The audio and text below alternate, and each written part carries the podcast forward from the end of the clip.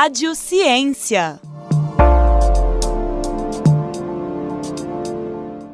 Olá, sejam bem-vindos ao Rádio Ciência. Meu nome é Alexandre Coelho, sou estudante de jornalismo na Universidade Federal de Ouro Preto e hoje quem me acompanha é minha colega Yasmin Paulino. Seja bem-vinda, Yasmin. Olá, também sou aluna do curso de jornalismo da UFOP e hoje nós vamos entrevistar o servidor técnico administrativo Tiago Teuber Marques e o professor Brenner Ricardo de Oliveira. Tiago é mestre em Economia Aplicada pela UFOP e atualmente trabalha como coordenador de desenvolvimento de pessoas na universidade. O professor Brenner possui graduação em Ciências Econômicas pela Universidade Federal de Minas Gerais e graduação em Administração Pública pela Fundação João Pinheiro, doutor em Educação pela Universidade Federal de Minas Gerais e é professor adjunto da Universidade Federal de Ouro Preto. Sejam muito bem-vindos e obrigada por aceitarem o nosso convite. É, eu sou o Tiago, né? mestre em economia e também sou graduado pela Universidade Federal de Ouro Preto, de Ouro Preto curso de economia. É, antes disso, te, é, formei tecnólogo em, em, logística, mas saí do, de São Paulo, vim para Minas Gerais em 2010 e estou no UFOP desde 2012 como aluno da graduação e 2013 como servidor. Passei acho, por todos os campos da, da universidade, como aluno em Mariana, no IXA, como servidor eu entrei em, no ICEA, em João Molevade. Em 2015, eu montei acampamento aqui em Ouro Preto, né, e desde 2018 estou na Progep, né, antiga PROAD, hoje Progep, e eu coordeno o setor de desenvolvimento de pessoas da Pró-Reitoria de Gestão de Pessoas, aqui na UFOP. Brenner, qual o objetivo do programa Ciências Sem Fronteiras? O programa Ciências Sem Fronteiras, o Tiago deve ter essa informação aí mais, mais rigorosa, quando foi criado e quando é que acabou. Basicamente, era um programa de mobilidade acadêmica dos alunos de graduação, especialmente dos alunos de pós-graduação, em áreas específicas do conhecimento. O programa tinha, portanto, essa ideia da mobilidade, quer dizer, de fazer com que os alunos brasileiros, alunos de graduação, de mestrado, de doutorado, fossem passar uma temporada pesquisando, trabalhando em outras universidades, em outros países. É, nesse sentido, era um programa muito importante, porque o Ministério da Educação, o Ministério da Ciência e Tecnologia custeavam tanto o deslocamento, as passagens aéreas, mas também a hospedagem dos alunos por meio de uma bolsa de pesquisa. Então, qual que era, além, além dessa questão que por si só já é bastante importante, de, de, de dar uma oportunidade para que os alunos brasileiros pesquisassem em outras instituições, a segunda coisa era também mostrar para o resto do mundo a qualidade da formação universitária no Brasil, especialmente das universidades das universidades. Terceira coisa era o intercâmbio entre as universidades brasileiras e as universidades desses diversos países. Talvez Gustavo, Tiago possa depois nos dar algumas informações do número de países e do número de alunos no geral que, que fizeram parte desse programa. E a outra coisa também era uma inserção em culturas e línguas, né, isso também é muito importante. E a outra coisa é quando o aluno volta ao Brasil com chances muito maiores de aumentar o seu potencial de empregabilidade. O, o Brenner resumiu bem aí os objetivos. A gente tem o decreto, que é o 7642, eu deixei ele anotado aqui, que é o objetivo do programa. Né? Programa que foi desenvolvido com parceria das agências de, de, fomento, né, a CAPES e o CNPq, pelos Ministérios de Ciência, Tecnologia e Inovação e o Ministério da Educação. E o objetivo era capacitar, propiciar formação, capacitação de pessoas com elevada qualificação em universidades. Então, ele tinha essa questão de essas pessoas, né, os, os contemplados, ter uma elevada qualificação é, e as instituições de ensino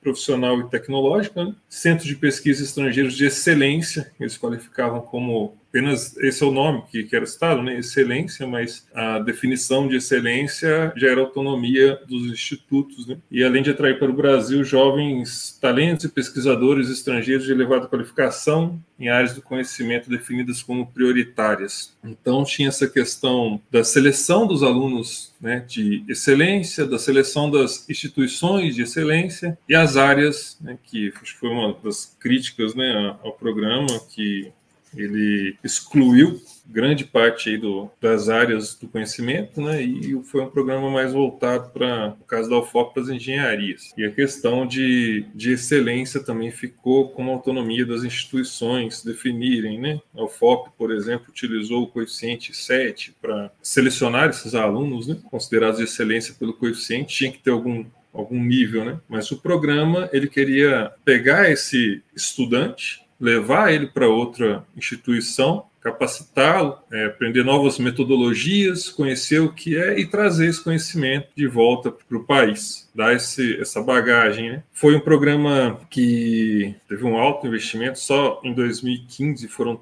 3 bilhões de, de reais, né? É, eles programaram 101 mil bolsas, mas o programa terminou precocemente com 93 mil e algum um quebradinho de alunos que foram contemplados, que é um programa grande, né? É muita gente. E tem esse problema, né? Que muitos não puderam ir por causa da, das áreas, né? Que eles estavam inseridos. Resumo é isso, né? E não foi um programa que foi desenvolvido com parceria das instituições de ensino, né? Foi um programa desenvolvido nos ministérios e as instituições de ensino foram responsáveis pela implementação.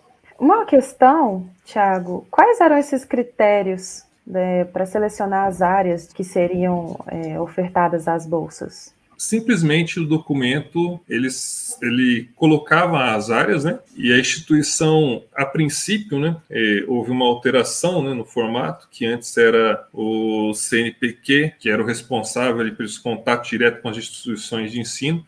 Eles falavam de áreas do conhecimento, né? E vamos supor, se você tivesse um trabalho, mas você é um aluno da economia, que não era uma dessas áreas contempladas, mas esse trabalho ele é relacionado a alguma questão da engenharia de produção, alguma coisa do tipo, é, era possível é, você selecionar esse aluno. Já isso aconteceu no primeiro ano. No segundo ano, a CAPES começou a montar editais, né, e a gente, enquanto instituição, era responsável só por selecionar os alunos dentro dos critérios daqueles do, do edital. Né? Então, assim, as instituições não tinham autonomia e nem conhecimento para saber o motivo, né, e a gente de vaga aí na dissertação sobre quais motivos que eu acho que o principal é o mercadológico, né? Porque as áreas contempladas eram, são áreas que têm mais, maior interesse né, das empresas da indústria, né? e enquanto as áreas das humanas e ciências sociais não têm esse apelo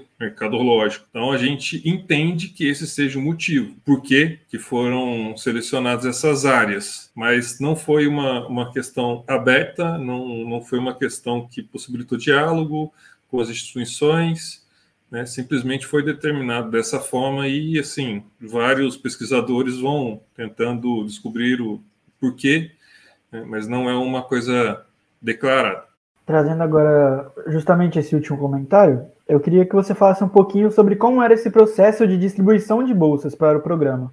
A princípio, né, vinham as vagas direto do, do, governo, né, das agências de fomento, entravam essas vagas e colocavam lá é, um número X de áreas X, né, e a gente tinha aqui os nossos responsáveis pela seleção. Como eu disse no primeiro ano, né, que era uma agência de fomento responsável, ela colocava uma instituição ou cinco instituições ou dez instituições né? Colocavam a área, colocavam que tinha um número X de vagas para pesquisar nessa área. E a responsabilidade nesse primeiro ano era da instituição, conversar com a instituição de ensino estrangeira, é, realizar aqui a seleção, que aí era uma coisa mais de autonomia da instituição, né, esse modelo de seleção, e os critérios, fora aqueles que já estavam né, previstos no, no, próprio decreto, né, eram criados critérios como da UFOP. Como é que eu vou atender é, ao que pede o decreto em relação ao aluno de excelência? E a UFOP sempre adotou o, coeficiente de 7 né, para selecionar esses alunos de excelência. Era a única coisa que a gente tinha aqui na UFOP como critério de autonomia da UFOP. Os demais critérios, é, são todos estabelecidos pelo decreto. Né? No caso, uma nota no, no Enem, no segundo ano do programa, a questão da proficiência em línguas, no primeiro não, não não era necessário, mas no segundo ano, já com a CAPES, foi necessário proficiência em, em línguas, mas o que de autonomia institucional mesmo era só o coeficiente, porque a gente precisava atender aquela questão do, do padrão de excelência. Né? Agora, Breiner, você pode nos contar mais sobre como foi o processo de pesquisa para o artigo? Qual foi a metodologia? Quantos alunos foram entrevistados? E como funcionaram as entrevistas? Tiago vai responder melhor isso do que eu, eu vou apenas dar um panorama mais geral. O que ele fez foi ir atrás dos dados produzidos pela Coordenadoria de Assuntos Internacionais, a CAINT, que recentemente transformou-se numa diretoria. A universidade tem um setor dedicado a esse assunto, já teve outros coordenadores, atualmente quem é a coordenadora da CAINT é a Jaqueline Schutz, eu acho que é importante num programa como esse a gente também destacar, enaltecer a importância de um setor como esse da equipe que trabalha lá. A gente tem uma equipe muito dedicada, muito organizada, muito diligente, muito atenta e muito interessada em promover a mobilidade acadêmica internacional dos seus alunos, ou dos nossos alunos. Então, o que o Tiago fez foi ir atrás desses dados para que a gente pudesse, em linhas gerais, produzir um raio-x da mobilidade internacional da Universidade Federal de Ouro Preto no programa Ciências Sem Fronteiras. Então, quais cursos, quais universidades, quantos alunos, no final das contas, a gente mandou. Eu acho que, se eu minha memória não está falhando, foram quase 900 alunos. Tiago me corrige aí depois se eu estiver enganado, já que ele sabe mais do que isso. Então, o que ele fez foi olhar para esses dados e também se aproveitar de uma pesquisa também realizada pela própria coordenadoria, quando os alunos voltavam da mobilidade avaliando a experiência que tiveram. Tem isso aí muito mais organizado que eu, mas a, a experiência, a maioria absoluta dos alunos, eh, avaliando de uma maneira muito positiva essa experiência, né, quando voltam, né, a experiência que tiveram lá. E a outra coisa que ele fez foi conversar, fez entrevistas com um conjunto de, de alunos e também com os, os, coordenadores que antecederam a atual coordenadora, para que eles pudessem, de alguma forma, apresentar a trajetória da mobilidade acadêmica por meio do programa Ciências Sem Fronteiras. É, ele vai completar, mas eu queria é, destacar algumas coisas. A primeira coisa é que o programa Ciências Sem Fronteira acabou logo depois uh, do impeachment da presidente Dilma Rousseff. Mas a agenda da mobilidade acadêmica internacional, não. Esse é um efeito importante do Ciências Sem Fronteiras, que é dizer, ou informar, ou comunicar à comunidade acadêmica que sim é possível fazer mobilidade internacional. E a Universidade Federal de Ouro Preto tem diversos programas de mobilidade, um canal no Instagram bastante ativo, com muitas informações. Então, o aluno que tiver interessado em fazer mobilidade acadêmica, ele não deve, por um lado, ficar triste porque o Ciência Sem Fronteira acabou, porque há diversas outras oportunidades, inclusive para alunos de cursos que não foram contemplados no programa Ciência Sem Fronteira. Essa é a primeira coisa. A segunda coisa é também a gente ter uma compreensão ampla dos efeitos ou dos resultados de um programa de mobilidade acadêmica. Essa, o Tiago apontou uma crítica importante do Ciência Sem Fronteira, que era focar, digamos, em áreas específicas, computação, as engenharias, as chamadas áreas duras. Esse, essa foi uma crítica importante, porque dizer, dá uma certa ideia de que as ciências humanas e as ciências sociais aplicadas não fazem pesquisa ou não têm, digamos, importância, estão no mesmo padrão de patamar de importância das engenharias e das demais áreas. Isso realmente é um problema. De qualquer maneira, vejam que coisa interessante. Quando a gente vê a literatura, e Tiago revisou isso, os alunos que voltam do programa, desses cursos chamados das ciências duras, o que, que esses alunos contam? Quais são os pontos importantes? Vejam bem primeiro deles é a experiência entre culturas. A segunda coisa é a questão do aprendizado de uma língua. A terceira coisa são estarem expostos, experimentarem outros currículos, outras estratégias de aprendizagem em outras universidades. A outra coisa que eles dizem é a troca com pessoas e professores de outros países. Quando especialmente vão para a Europa, você sabe, a Europa é um um caldeirão de possibilidades. As universidades na Europa recebem alunos de diversos países. Então, os alunos brasileiros, obviamente, estavam ali, no melhor sentido da palavra, misturados com demais alunos. A outra coisa, vejam, isso é muito importante. A outra coisa é os alunos brasileiros, quando voltam, dizem que a sua formação nada deve à formação do aluno estrangeiro. Em muitos casos, é até superior ao aluno estrangeiro. Muitos alunos tiveram a oportunidade de estagiar lá e aqui, e em menor caso, por causa dos seus cursos, também conseguiram produzir patentes. Quer dizer, então, o que, eu, o que eu acho que é muito importante é que, ainda que o programa tenha acabado, um legado importante do Ciências Sem Fronteiras é produzir uma agitação importante, divertida, porque os alunos agora sabem que a mobilidade é real.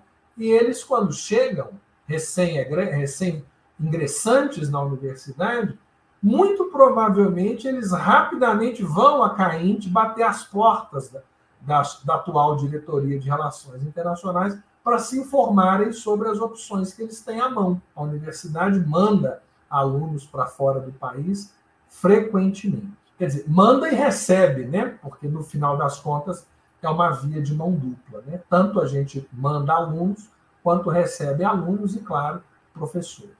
E pegando inclusive esse gancho que você comentou na pergunta anterior, a partir da leitura da pesquisa a gente vê também que a situação política na época que o programa existia era bem diferente da atual. Aí eu queria que você, Tiago, comentasse um pouquinho qual era o cenário político no momento da elaboração do programa Ciências Sem Fronteiras e qual o modelo de política pública que vigora hoje em dia. O professor Brenner comentou com a gente que esse programa ainda, é, a mobilidade ainda existe, ela ocorre. Você comentar, trazer um pouquinho para a gente desse contexto.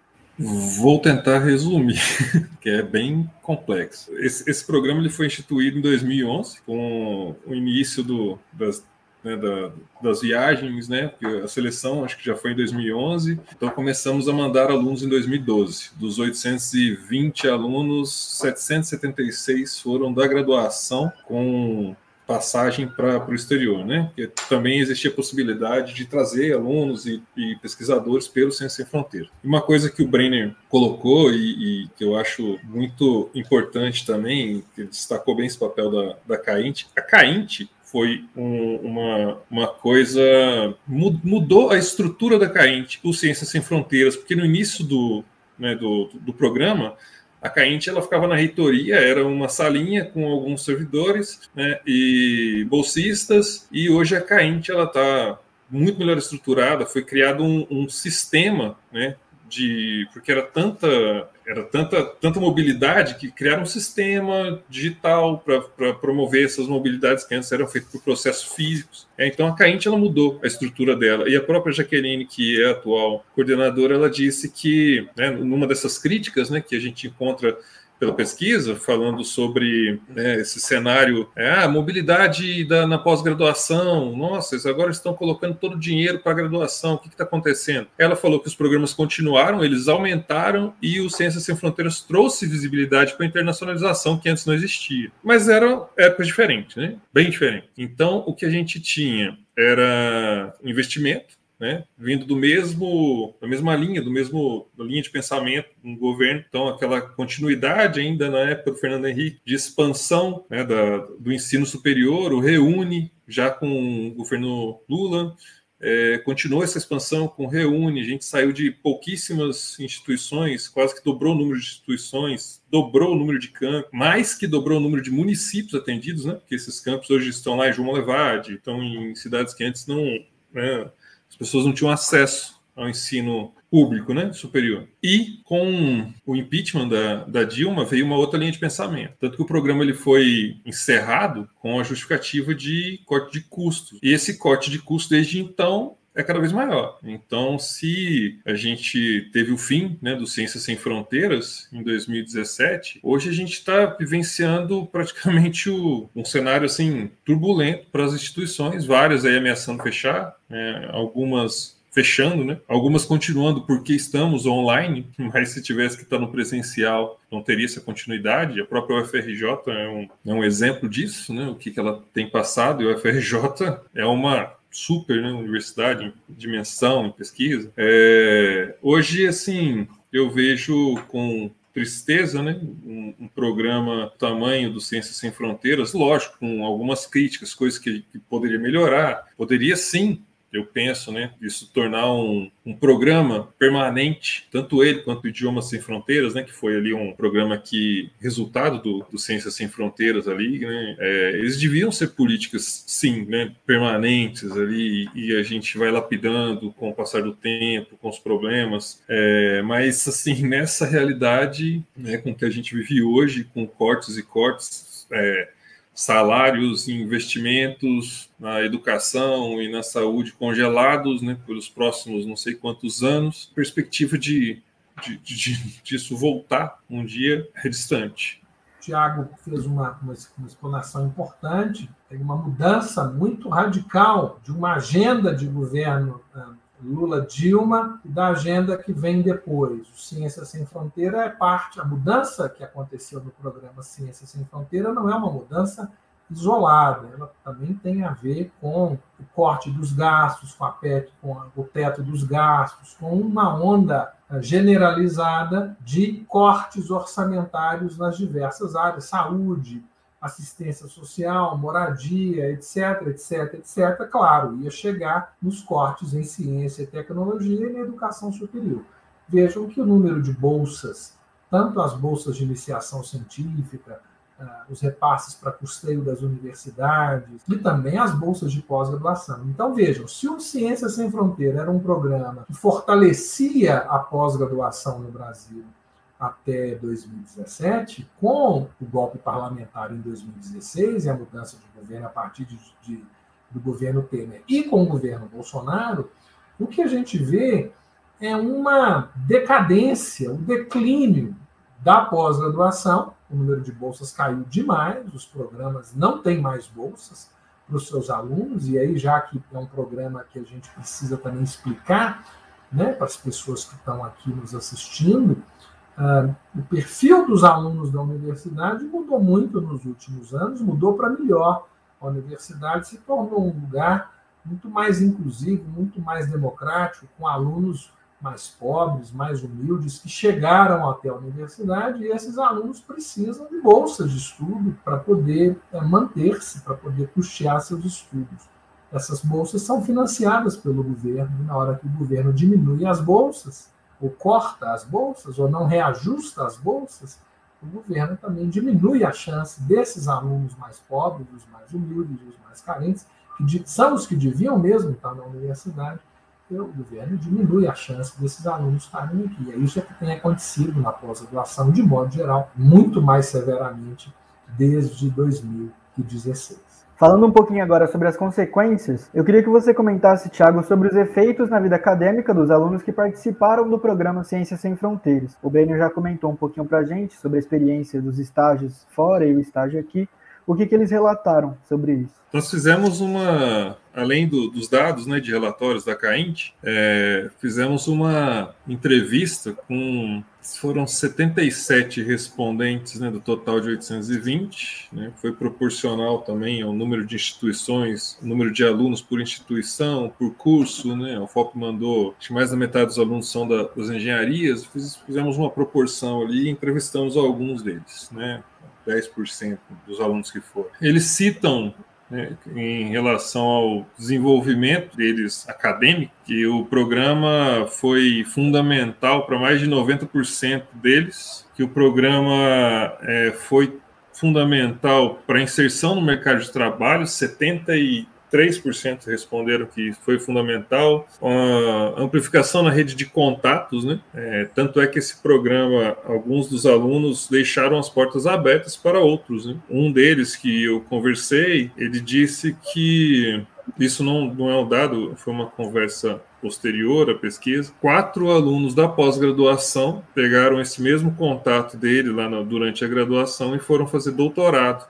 Ele mesmo fez o doutorado dele lá. Né? Então, se, tanto o desenvolvimento acadêmico quanto essa rede de contatos né, fundamental e foi unânime, né? As perguntas em relação ao enriquecimento cultural, né? 100% deles, né? O que o Brainer tinha colocado, né? Eles dizem que o enriquecimento cultural é um dos maiores ganhos, né? Que, que eles têm conhecendo esses outros países e deixaram assim algumas coisas como ponto positivo né, e ponto negativo nesse questionário, né, que é os pontos positivos, o desenvolvimento acadêmico, pessoal, profissional, cultural, aprendizado de outro idioma, né, padrão de excelência dessas instituições de ensino, né, que, e as metodologias distintas, né, que eles encontraram lá, diversidade de disciplinas, o método realmente é bem diferente do daqui, né, por isso que eles falam que acho que no Brasil a gente não perde em nada para eles, né? Até pelo número de, de, de, disciplinas que você tem no currículo e a qualidade também dos, do, dos docentes e a estrutura também do,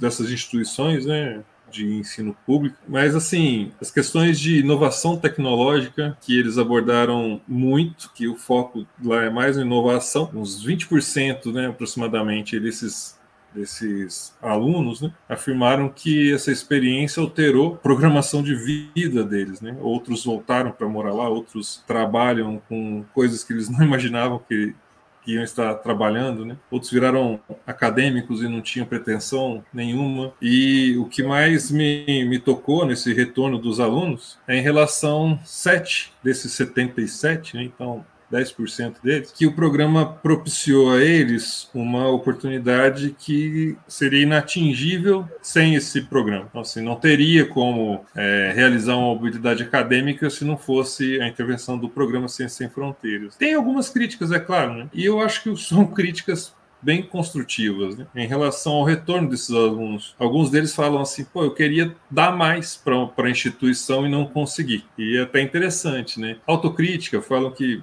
ah, pô, devia ter aproveitado mais esse meu tempo lá. E assim, oportunidades de estágio também entraram como crítica, né? Mesmo assim, você tendo essa experiência lá, eu acho que ela já é um, um estágio, né? Na, na vida da pessoa, que você conhece muita coisa. Mas assim, a avaliação foi super positiva, sabe? Foi muito, muito legal ver né, alunos falando que o problema do programa Ciências Sem Fronteiras é que ele acabou cedo demais. Então, isso, para mim, é gostoso de você analisar um, uma coisa e, e, ver que, sim, as críticas né, que, que falam, ah, o programa, os resultados do programa não são bons. Isso, isso foi um, uma das justificativas do governo Michel Temer para acabar com o programa. Não tinha dados. Por que, que o programa foi ruim? Falta né, essa avaliação, que é uma coisa que eu e o Brenner tentamos fazer aqui na UFOP e o resultado para mim é super positivo, né? O retorno, até mesmo a avaliação dos envolvidos, né? Que, que a gente entrevistou, até mesmo no, no início do, do programa, a Cainte ela apoiava, mas quem coordenava era o coordenador de iniciação científica, que na época era o professor Marconi Jamils. Então ficou até 2013, né, de 11 a 13 foi o Marconi que coordenou. Ele foi entrevistado e depois nós entrevistamos os gestores da Cainte nesse lapso aí, temporal, né, de 2013 até a, a, atual gestão. E para eles também, eles falaram que foi uma alteração de estrutura na internacionalização incrível. Pegando esse gancho de você ter comentado sobre a ausência de avaliações e o programa ter sido fechado cedo demais, infelizmente, eu queria que você comentasse, Tiago, dentro da UFOP e também em outras universidades, como elas foram afetadas com o fim do programa. Eu acho que passa muito perto do que a gente sofreu aqui, né? Essa ausência do, do, do, programa, porque em um dos relatos né, que, que eu ouvi, não sei se foi da, da Jaque, né, da Jaqueline Schultz, da Caintius, foi do coordenador anterior, que muitos alunos procuravam as universidades devido à oportunidade do programa Ciências Sem Fronteiras, né? Que você não tem essa. Eh, como é que eu vou viajar para fazer uma mobilidade internacional? Isso aí, para mim, é inatingível. Então, pô, esse é um caminho. Né? Então, você incentiva as pessoas a entrarem na, na, instituição porque elas têm essa oportunidade de conhecer outro país. Né? Por mais que seja assim, ah, o cara quer ir viajar, mas ele vai entrar na academia, ele vai conhecer outras culturas, ele vai conhecer a ciência, né? e dali pode ser que ele mude né, o, o, aquele objetivo que era só sair do país, né? Ele pode ser não, né? Na maioria dos casos é, que você está ali, você tem uma atividade, você tem que retornar para o Brasil e, e mostrar o que, que você fez. Tem o lado ruim de ter terminado? Claro que tem, mas eu acho que o legado do Ciências Sem Fronteiras para todas as universidades, né?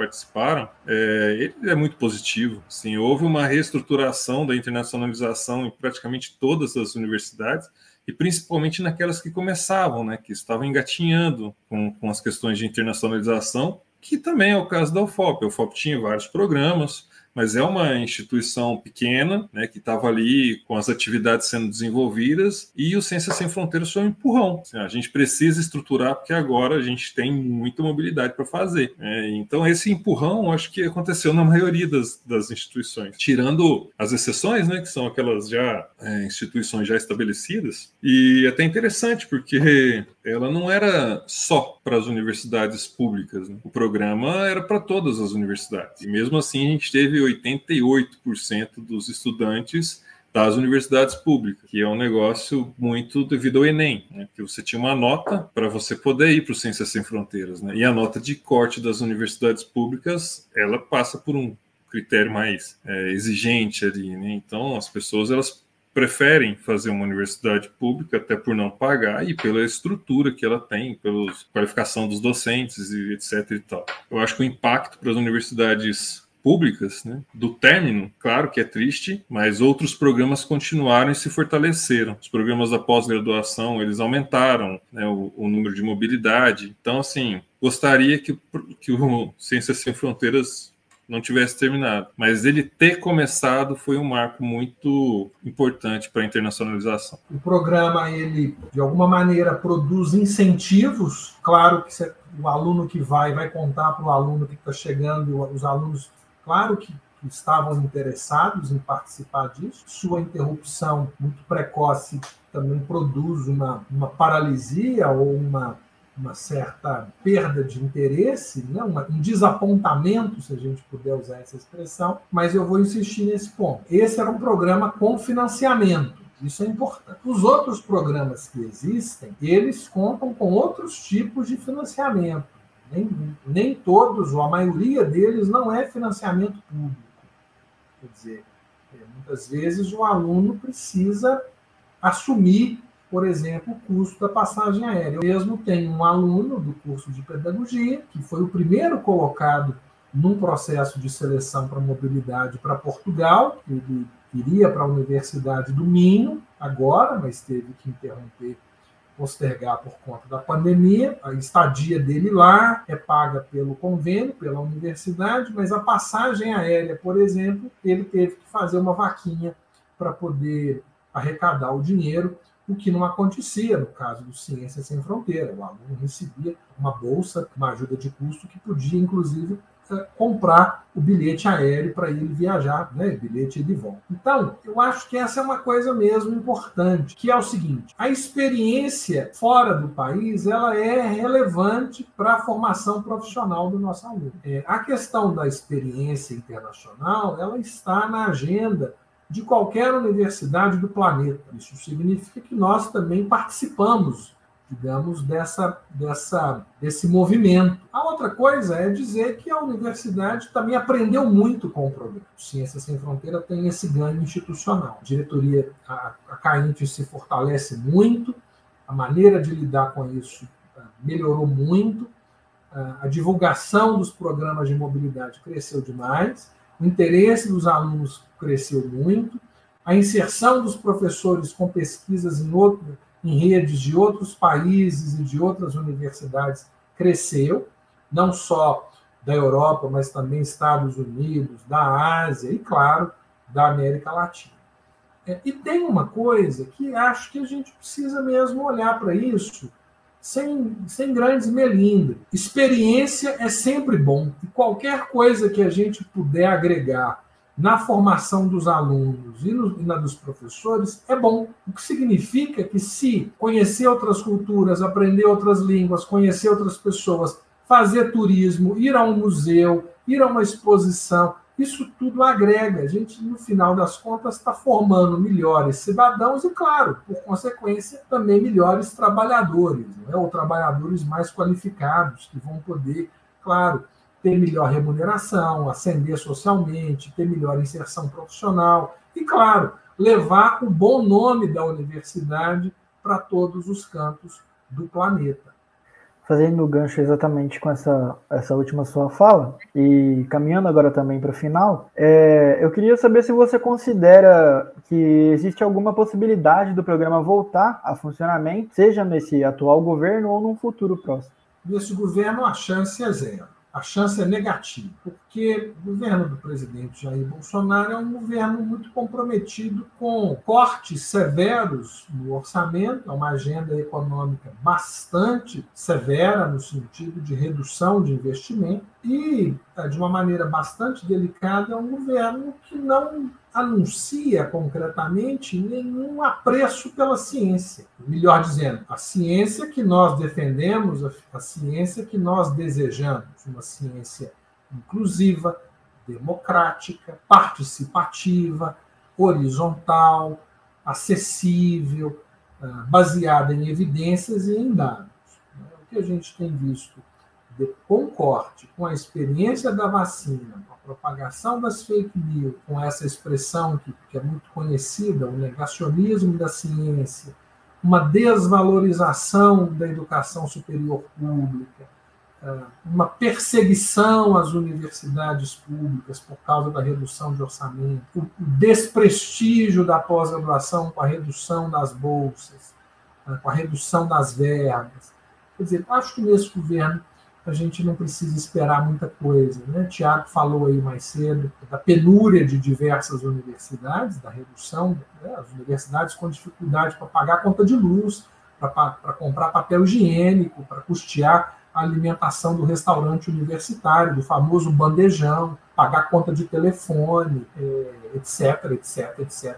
Imagine uma universidade como a Federal de Ouro Preto, que está presente em quatro cidades, e que recebe alunos de diversas outras cidades do Brasil, precisa também se ocupar, por exemplo, com moradia estudantil, bolsa permanência para alunos carentes, etc. Então, acho que nesse governo a gente vai esperar é que a gente tenha isso mesmo, que a gente precisa torcer é que haja uma alternância democrática a partir de 2022, para que, de fato, a educação superior como um todo, a educação superior como um todo, para não falar da educação básica, mas a educação básica é outro assunto. Partindo para o encerramento, Brenner e Tiago, a gente agradece mais uma vez a participação de vocês nesse episódio do Rádio Ciência. Muito obrigado. Eu acabei não agradecendo no início, fui indelicado, desculpe. Muito obrigado pelo interesse de vocês e divulgar a ciência é muito importante, especialmente porque a gente torna os cidadãos, também os, os, os ouvintes de vocês, os e as ouvintes de vocês, informados.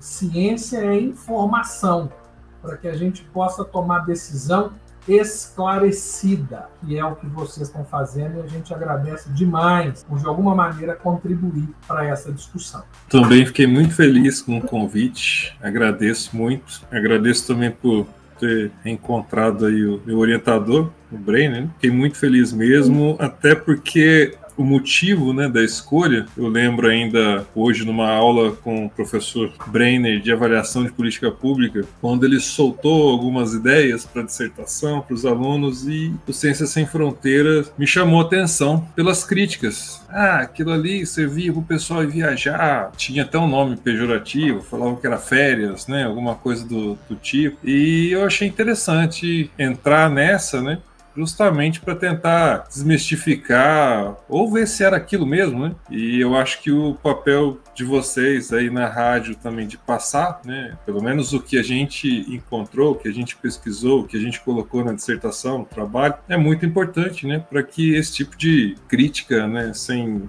sem base empírica nenhuma, ela não se espalhe, né? E o que se espalhe seja realmente informação. Agradeço mais uma vez. Agradeço novamente também. E para você que nos assistiu, acompanhe as produções da Rádio FOP Educativa por meio do site radio.fop.br e também nas redes sociais. O nosso Instagram é @radiofop e no Facebook Rádio FOP, nos principais tocadores de podcast. Procure por o Fopcast. E até o próximo episódio. Rádio FOP Educativa 106.3 FM